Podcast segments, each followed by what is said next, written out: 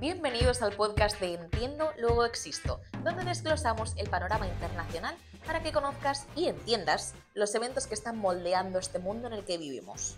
Acciones e información para tus finanzas personales, para saber ver oportunidades de negocio o simplemente para ser el más puesto en esas charlas junto a la máquina de café. Aquí vamos al grano hablamos sin palabras raros y contamos con nuestro peculiar toque de humor, que te dejo a ti decidir si es inteligente o no. Yo soy Belén Baisauli, economista, inversora y CEO de la plataforma de noticias Tronando. Hasta ahora nuestro core era nuestra newsletter semanal, en la que confían más de 11.000 suscriptores cada lunes para tener ese screenshot del mundo. Te dejo descubrir el porqué del nombre Tronando al suscribirte de forma gratuita entre www tronando.com en un email que te llegará de bienvenida.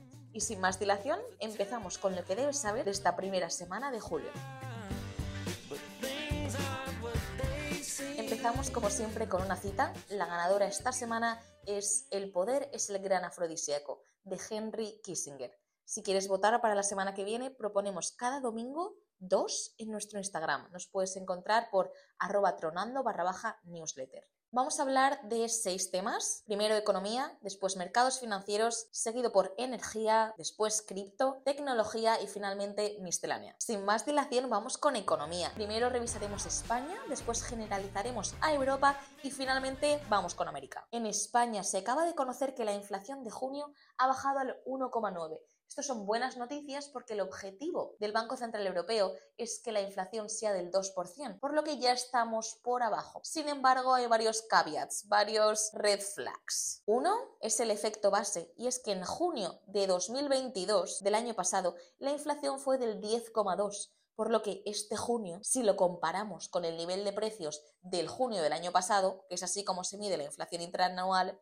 pues por eso parece que haya caído. Pero en realidad los precios no han caído, simplemente se están desacelerando. Y segundo, que aunque aquí en España caiga la inflación, somos parte de la Unión Europea y si nos gusta y recibimos con brazos abiertos esos fondos de la Unión Europea, también nos tenemos que tragar esa política monetaria común. Y la realidad es que en Europa la inflación sigue en torno al 5,5%, lejos de ese objetivo del 2%. Christine Lagarde la semana pasada en Portugal, en Sintra, dijo que seguramente vuelvan a subir los tipos de interés ese 27 de julio, la próxima reunión. Fue en este encuentro en Portugal que Lagarde determinó que no solamente se fija en la perspectiva de la inflación general y subyacente a la hora de decidir si subir los tipos o no, sino también en la efectividad de la transmisión de esas subidas. Es decir, si las subidas llegan desde que en Bruselas deciden subir los tipos de interés hasta luego la economía real, las familias. Es en relación a esto último que Europa ha dado un toquecito de atención a los bancos de España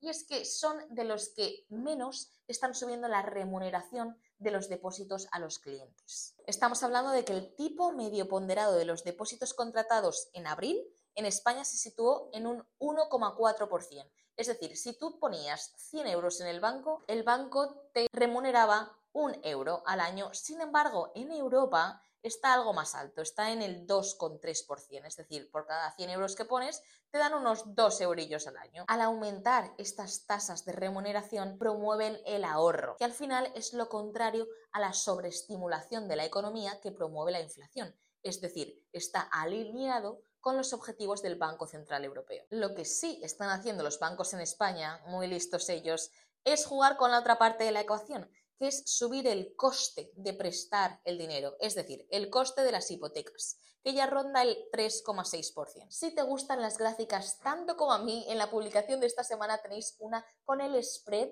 de esas tasas de remuneración a los depósitos que están pagando los bancos frente a lo que están cobrando por las hipotecas. Y es bastante grande, amigos, es decir, se están llenando los bolsillos. Y eso en cuanto a Europa y España. En cuanto a Estados Unidos, los bancos acaban de pasar esos stress tests esos tests diseñados para asegurar que los bancos están cubiertos si la economía se fuera al garete, si tienen suficiente liquidez como para lidiar con eventos extremos. Y bien, como dicen en América, lo han pasado con flying colors, con sobresaliente. Y de hecho, muchas instituciones han anunciado un aumento de los dividendos. También en la newsletter te dejamos el link con el artículo completo. Y ahora vamos con mercados financieros. Vamos a hacer un repaso de qué hemos visto en esta primera mitad de año. Muchos sabemos que los mercados financieros les está yendo bastante bien este año, pero ¿sabíais que el Nasdaq se ha marcado su mejor primera mitad del año con un más 39%, motivo, como sabréis, los megacap tecnológicas impulsadas por inteligencia artificial.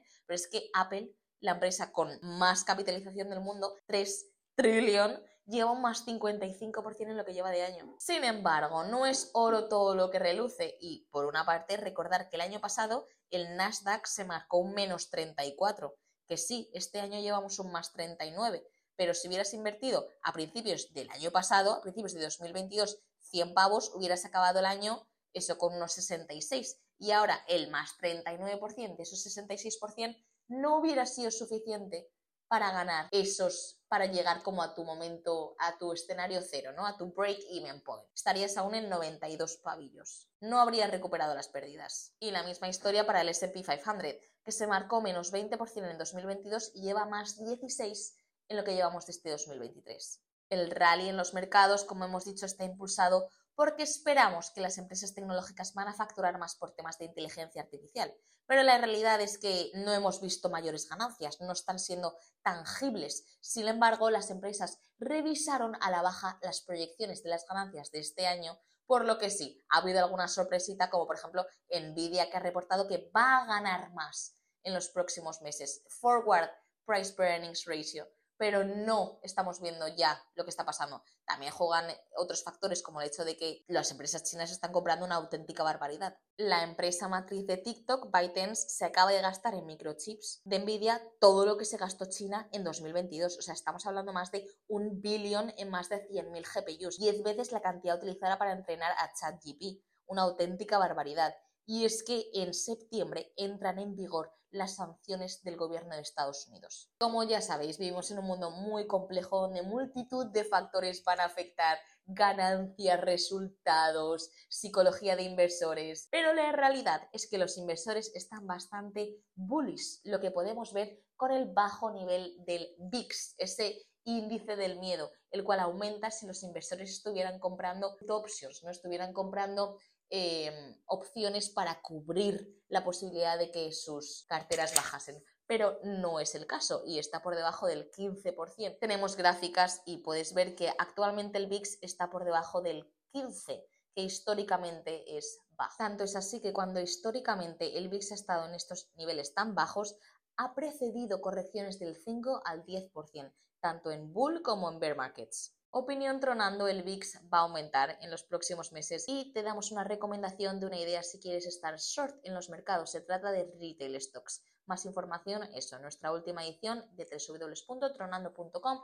La publi de hoy se llama Economía dopada. Vamos con energía. Vamos a revisar el petróleo, el gas, y un mineral, la plata. En 2024 hay elecciones en Estados Unidos y los precios energéticos influyen en la población a la hora de reelegir un presidente o no. Así que Biden, consciente de ello, está llevando a cabo lo que llaman Bidenomics, su política, que consiste en abrir el grifo de la producción para bajar los precios. En cuanto al gas natural, acumula pérdidas del 38%, lo que sí es bueno para los consumidores. ¿Por qué? Pues bien, temperaturas más cómodas, más altas de lo esperado y una demanda que se esperaba que fuera más alta. Además, Europa hizo muy buen trabajo rellenando los depósitos.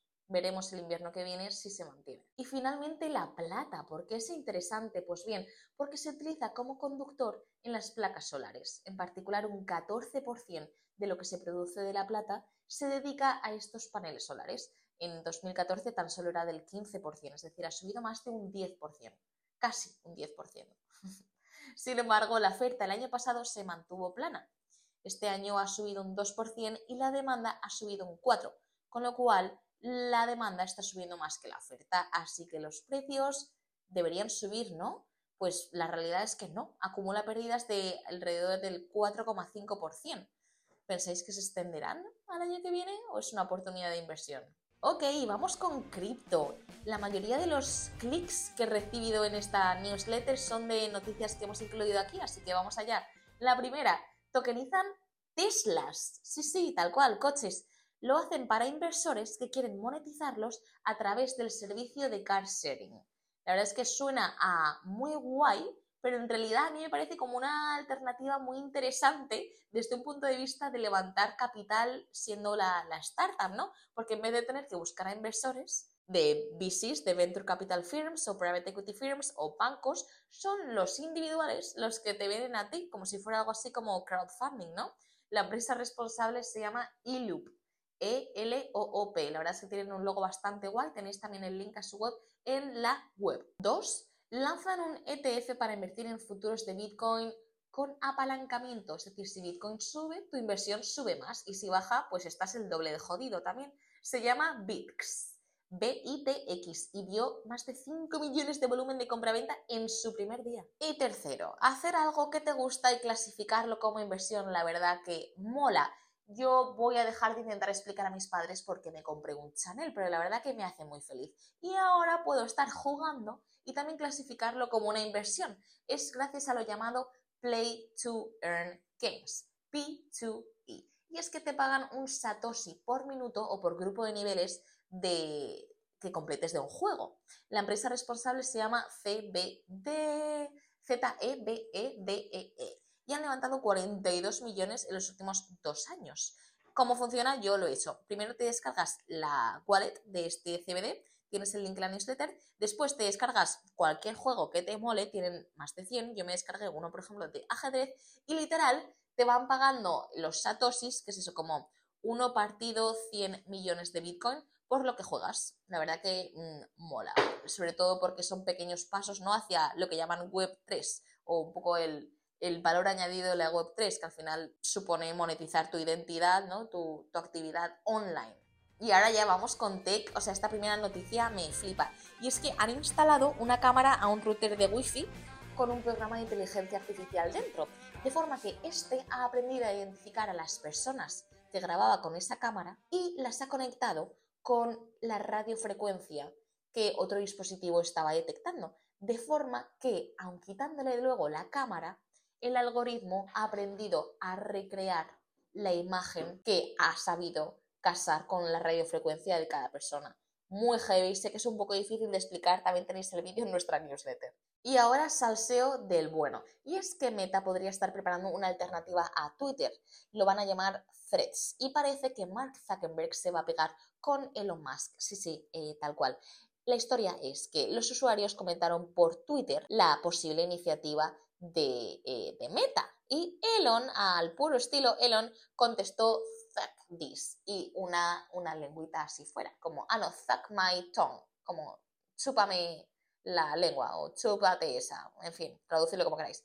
Cuestión, que otro usuario random le contestó a Elon que debería tener cuidado y es que Zack es bastante bueno en Jiu-Jitsu, de hecho ha subido varias fotos ganando campeonatos, o sea, la cosa es seria. Y Musk a eso le dio igual, entonces contestó que estaba listo para un combate si Zack lo estaba. Y Zack con un par, la verdad que a mí me sorprendió, contestó, eso sí, por una Insta Story, no por Twitter, que, que sí, que le mandará la localización. Elon Musk dijo Las Vegas Octagon y parece que, va la cosa rodada. Además, este fin de Elon Musk ha vuelto a dar titulares por limitar el número de tweets que puedes ver al día a 600, así que crea aún más la necesidad de los usuarios de una red alternativa. Muy chulo también es que este año en Wimbledon, el torneo de tenis de Londres, hay comentarios de inteligencia artificial.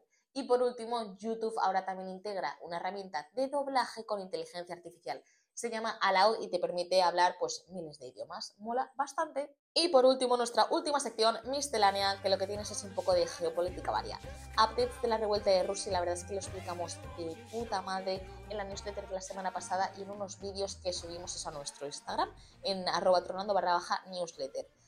¿Qué está pasando? Bueno, pues la verdad es que te comento de un artículo de The Economist, que si lo quieres es versión offline, pero te lo puedo enviar si nos mandas un email a noticias.tronando.com pidiéndomelo. Pero el resumen es que Jeff Genney, el, jefe de los Wagner, nunca quiso o nunca pretendió verdaderamente tomar, el, eh, tomar San Petersburgo, sino eh, poner en ridículo, en evidencia a Putin. Y es que verdaderamente nadie se, puso, se opuso a la revuelta o nadie se atrevió a hacerlo. Yo me pregunto si será por miedo a Yevgeny o porque no estaban en contra de lo que estaba haciendo Yevgeny. La realidad es que eh, después de que se retirara de la ciudad de Rostov que tomaron, le trataron como una puta celebridad. También te contábamos cómo han conseguido recrear embriones humanos sintéticos, sin necesidad de óvulo, esperma, nada, nada, gracias a, a células madre del embrión. También te compartimos un vídeo muy chulo en la newsletter. Y finalmente, Países Bajos se ha unido a Estados Unidos para restringir las exportaciones de tecnología de chips a China. Esto es de particular interés porque en Países Bajos es donde está la empresa ASML, fabricante de equipos para la fabricación de esos chips. Y hasta aquí nuestro primer podcast. La verdad que nos encantaría recibir vuestro feedback. Podéis escribirnos siempre que queráis a noticias.tronando.com. Esperamos que tengáis una semana de 10 tronando y que aprovechéis al máximo todas las oportunidades que os vengan, que apreciéis a vuestra familia, a vuestros amigos. Nosotros os agradecemos mogollón vuestro apoyo y nos vemos la semana que viene.